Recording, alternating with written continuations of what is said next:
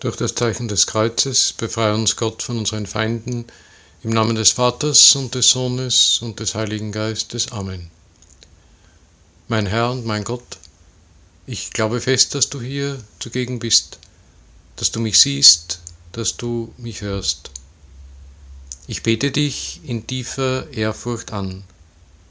Ich bitte dich um Verzeihung für meine Sünden und um die Gnade, diese Weile des Gebetes so zu halten, dass sie mir Frucht bringt. Maria, meine unbefleckte Mutter, heiliger Josef, mein Vater und Herr, mein Schutzengel bittet für mich. Ein großes Zeichen erschien am Himmel, eine Frau umgeben von der Sonne, den Mond unter ihren Füßen, und einen Kranz von zwölf Sternen auf ihrem Haupt. So sagt es der Öffnungsvers der heutigen Messe. Es ist eine Stelle aus der geheimen Offenbarung des Johannes. In dieser Frau hat die Kirche, haben die Gläubigen immer Maria gesehen. Und sie wird auch oft so dargestellt, wie es hier heißt, umgeben von der Sonne, den Mond unter ihren Füßen und einen Kranz von zwölf Sternen auf ihrem Haupt. Und wir sind eingeladen, heute auf dieses große Zeichen zu schauen, Maria im Himmel. Heute am Fest, am Hochfest Maria Himmelfahrt oder wie es genau heißt, die Aufnahme Mariens in den Himmel. Für diese Betrachtung, diese Weile des Gebetes, die helfen will, in das Fest hineinzukommen, in dieses Geheimnis, das wir vor Augen haben, hineinzukommen, darüber zu beten, an diesem Tag heute mit Maria in Verbindung zu sein. Und da wollen wir für diese Betrachtung auf Maria schauen und uns, wie es der andere Öffnungsvers der Messe von heute, also eine zweite Möglichkeit, die Messe zu eröffnen, wie es uns dieser Vers nahelegt. Wir wollen uns mit den Engeln freuen. Da heißt es, freut euch alle im Herrn. Mit uns freuen sich die Engel und loben Gottes Sohn. Diese Freude ist so wie der eine Punkt dessen, was man so etwas wie ein Grundthema dieses Tages oder auch für unsere Betrachtung nennen könnte. Und dieses Grundthema oder ähm, diese, diese grundsätzliche Sicht, das ist der Gegensatz, den wir bei Maria sehen. Auf der einen Seite ihre Niedrigkeit, ihre Demut, von der äh, im Magnificat, das wir heute im Evangelium hören, so stark die Rede ist, und dann eben auf der anderen Seite ihre Herrlichkeit, und wenn wir auf das Datum schauen, eine Woche später, also am 22. August, ihre Krönung als Königin des Himmels und der Erde. Niedrigkeit, Herrlichkeit. Und dazu passen die anderen Gegensatzpaare, wenn wir das so sagen können, die wir im Zusammenhang mit Maria und auch an ihrem Leben erkennen, erkennen können. Sünde, Gnade, Tod, Leben, vorher, nachher, Erde, Himmel. Leben, nachher, Himmel. Und dann eben die Freude, von der der heilige Josef Maria in seiner Homilie zum 15. August sagt, wir freuen uns, weil wir die Verherrlichung unserer Mutter feiern Und es ist nur natürlich, dass wir, ihre Kinder, uns besonders freuen, wenn wir sehen, wie die allerheiligste Dreifaltigkeit sie ehrt. Und in dieser Freude lernen wir gleichsam dazu, dass das Fest von heute schon ab dem 5. Jahrhundert gefeiert wurde, bald nach dem Konzil im, von Ephesus im Jahre 431. Damals in diesem Konzil wurde festgehalten, wurde als Glaubenswahrheit ähm, dargestellt und eben gesagt, ja, das ist unser Glaube in Bezug auf Jesus, Jesus Christus. Er ist vollkommener Gott und vollkommener Mensch und daher ist Maria nicht nur, wie damals eben auch gesagt wurde von einigen, Christusgebärerin, sondern sie darf als Gottesgebärerin bezeichnet werden, sie wird als solche bezeichnet. Sie ist die Mutter des menschgewordenen Sohnes Gottes. Und deshalb waren dann die Gläubigen, war die ganze Kirche der Überzeugung, dass sie zwar gestorben ist, so wie ihr Sohn, aber dass sie nicht im Grab geblieben ist, sondern in den Himmel aufgenommen wurde, aufgefahren ist, wie wir etwas äh, umgangssprachlich sagen. Im römischen Reich ist der 15. August, der vom Konzil von Ephesus als Marienfest festgelegt wurde.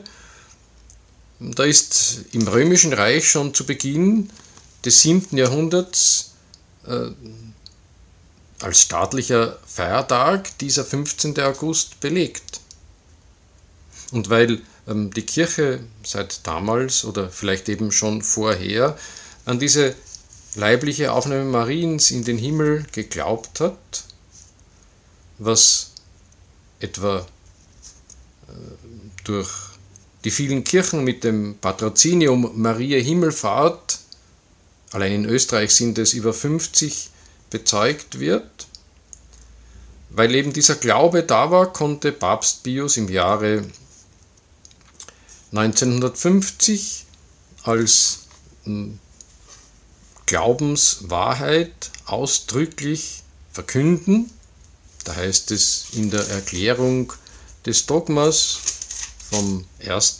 November dieses Jahres, das ist der offizielle Text, wir verkünden, erklären und definieren es als ein von Gott geoffenbartes Dogma, dass die unbefleckte, allzeit jungfräuliche Gottesmutter Maria nach Ablauf ihres irdischen Lebens mit Leib und Seele in die himmlische Herrlichkeit aufgenommen wurde.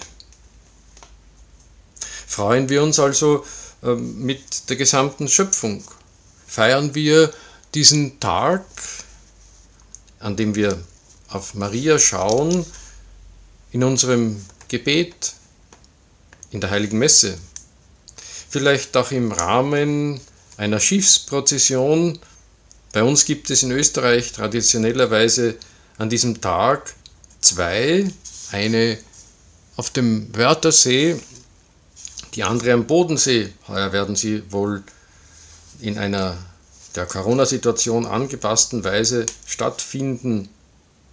Vielleicht auch, ähm, dass der eine und der andere am heutigen Tag bei einer Kräutersegnung, die für den 15. August typisch ist, dabei ist und dann ein Streusel mit duftenden Kräutern nach Hause nimmt.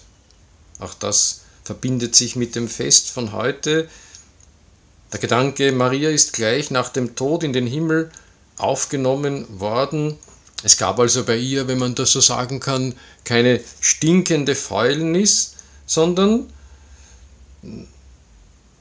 aus dem Grab, das leer war, drang ein wohlriechender Duft von Kräutern und Blumen heraus, auch ein Symbol für Maria, geheimnisvolle Rose, Rose ohne Dornen, Lilie der Lilie des Feldes gleichend.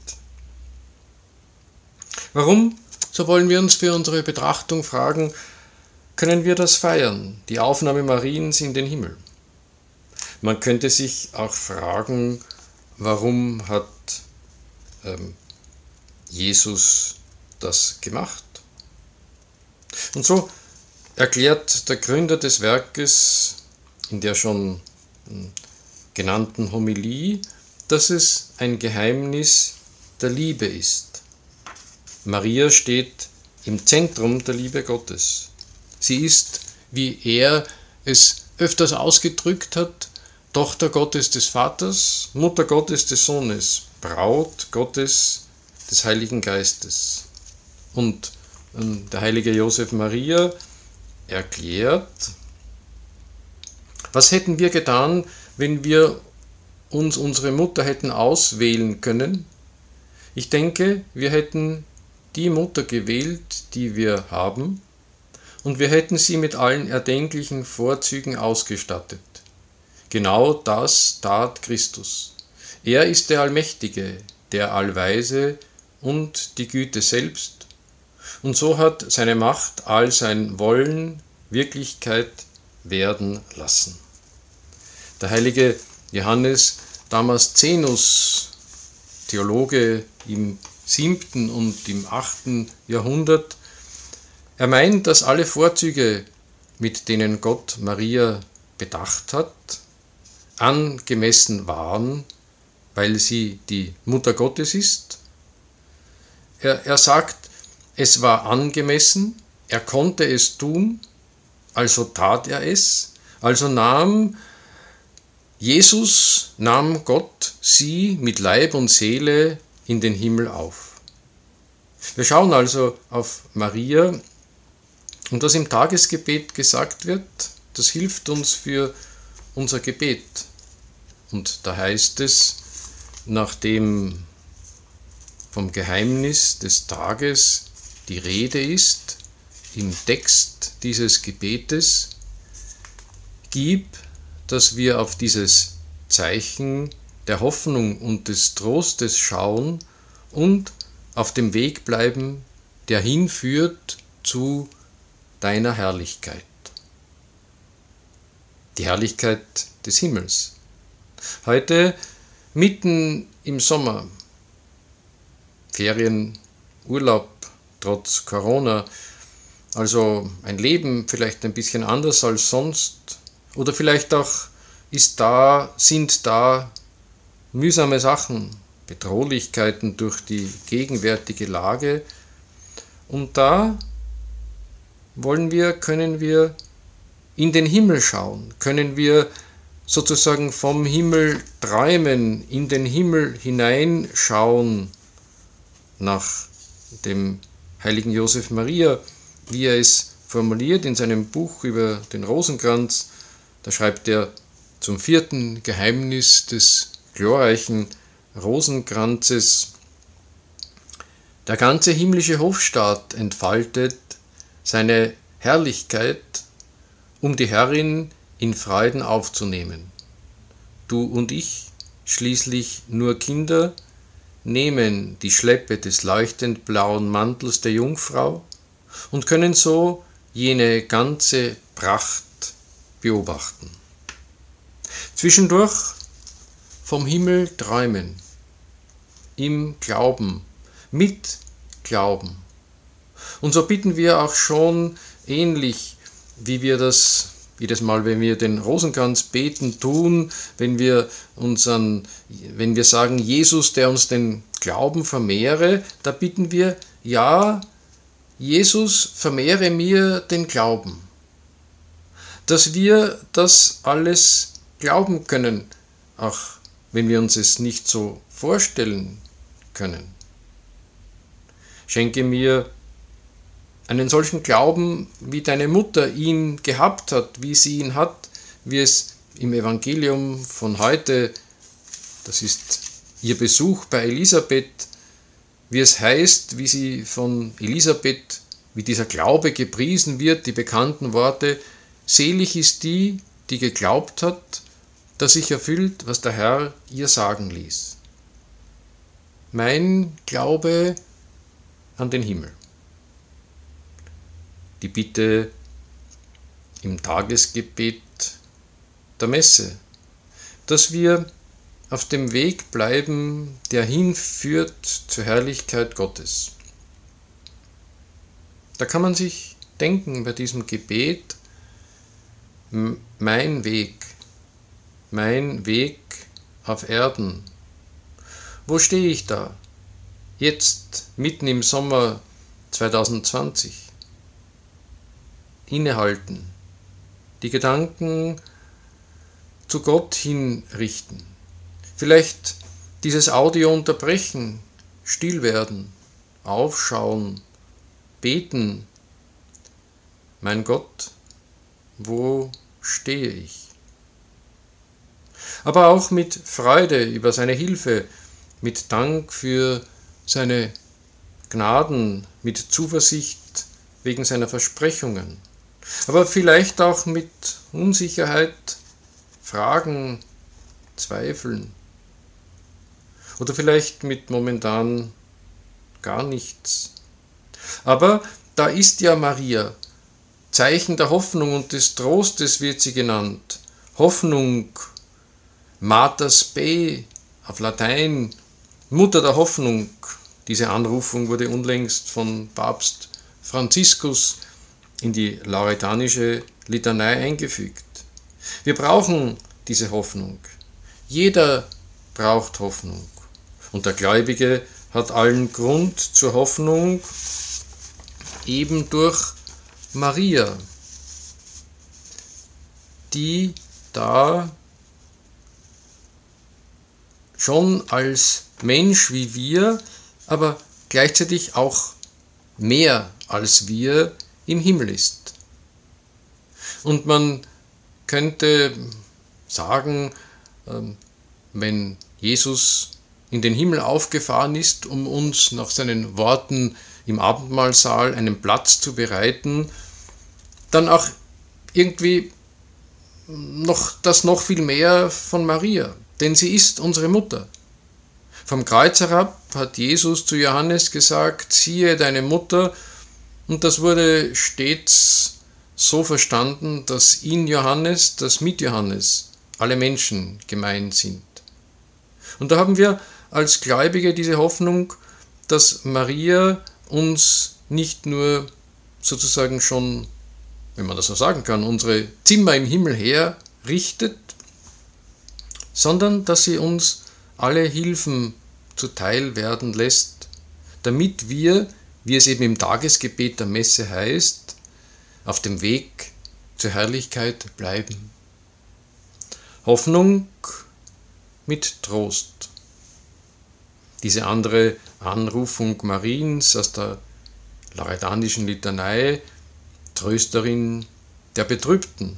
Und auch hier hat Papst Franziskus eine Anrufung eingefügt, der hm, den von Maria zu erwartenden Trost gleichsam verstärkt, Trost der Migranten.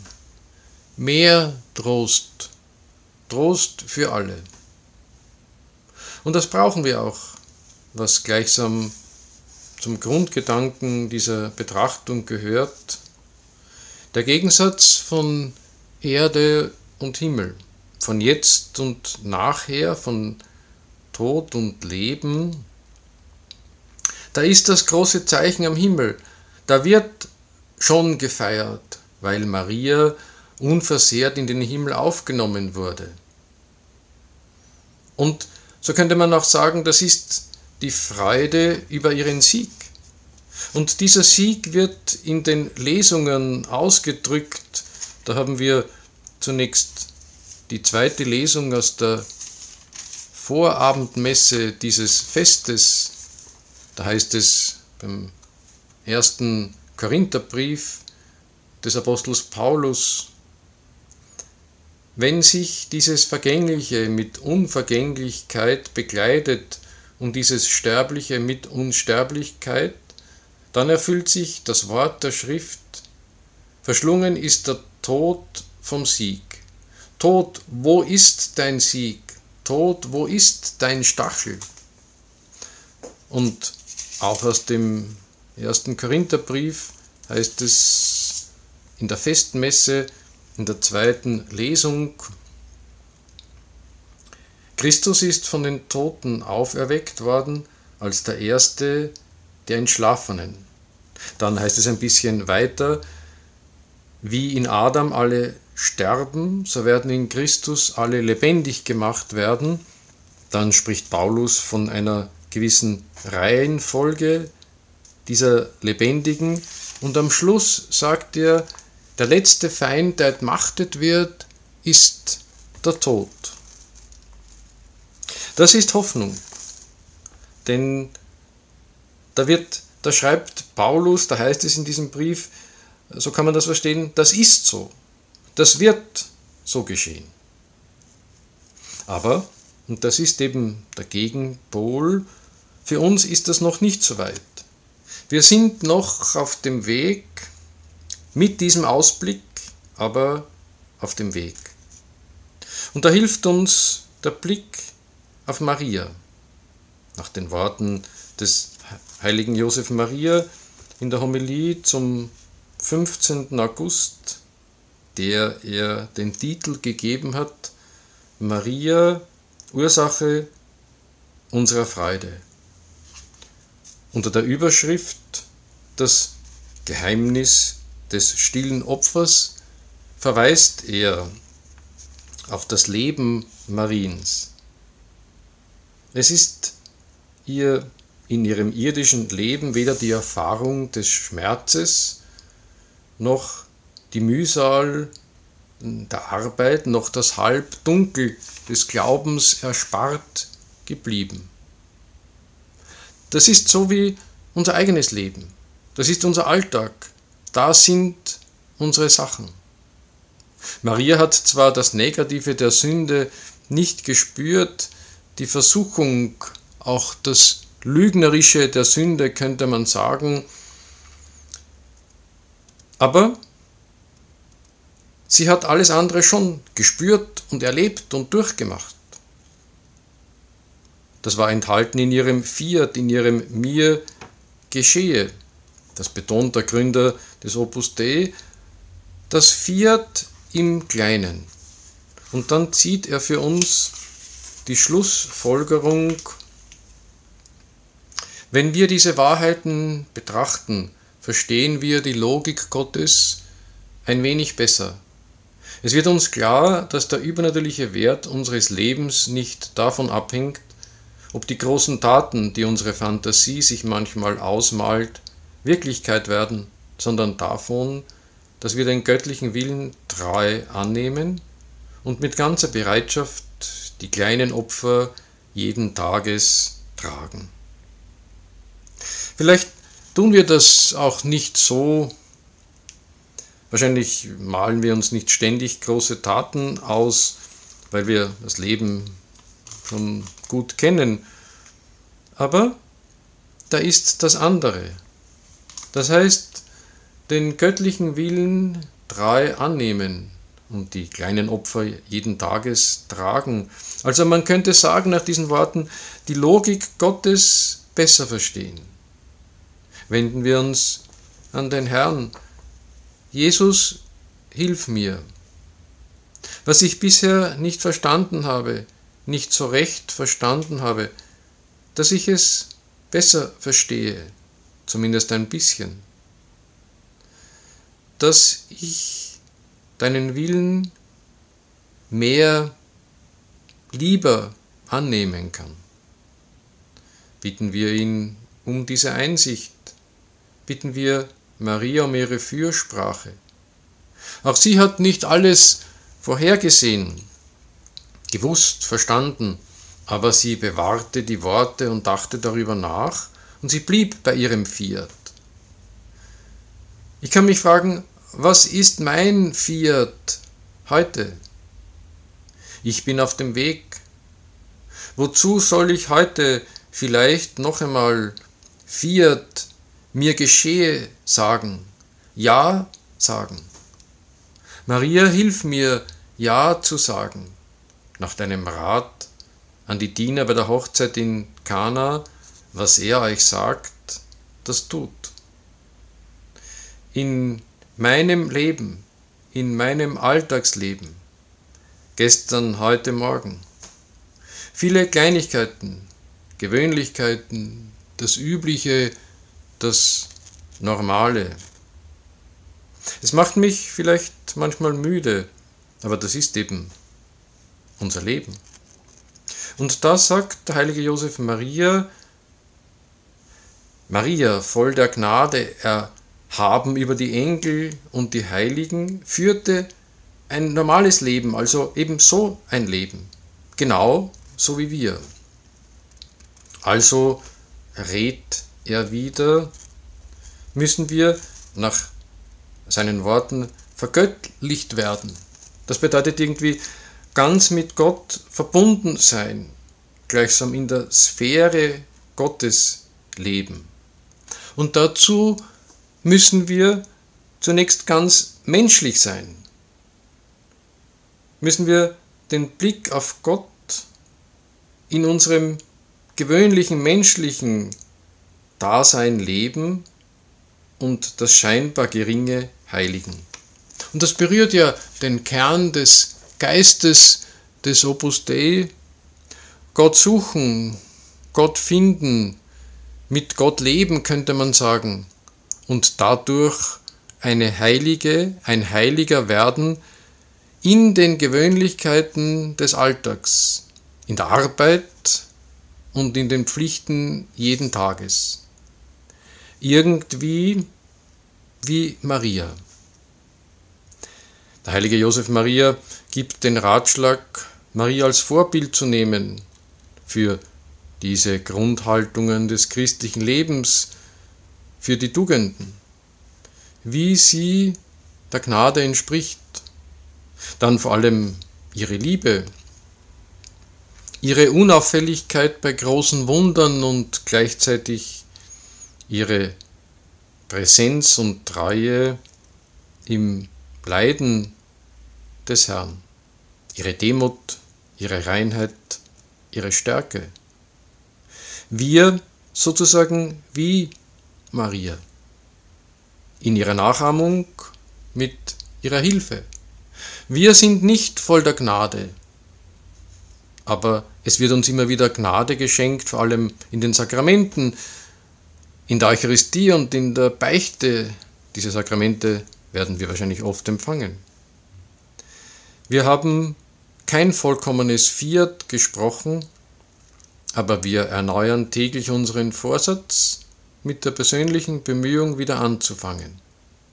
In uns ist das Wort nicht Fleisch geworden, aber wir hören und lesen das Wort Gottes und versuchen wie Maria es bei uns zu behalten, darüber nachzudenken und aus diesem Wort zu leben. Wie können wir das tun? Da verweist wieder der Gründer des Opus Dei auf Maria als Vorbild im Gebet. Beten, sagt er, ist Sprechen mit Gott von den Dingen Gottes und den Dingen, die uns jeden Tag beschäftigen. Der Stoff meines Gebetes, sagt er, ist der Stoff meines Lebens. Da sind wir sozusagen auf der Erde ihm vorher, im irdischen, das von Sünde und Tod gekennzeichnet ist. Wir sind auf dem Weg. Aber im Gebet verbindet sich das eine mit dem anderen wird das Irdische, auch alles, das wir hier jetzt in dieser Zeit erleben mit allen Unzulänglichkeiten, Bedrängnissen und Leiden, wird eine Existenz mit Gott, ein Leben mit Freude, Friede und Liebe, ein Weg darüber hinaus in Richtung der Herrlichkeit, in die Maria uns vorausgegangen ist wo sie uns erwartet.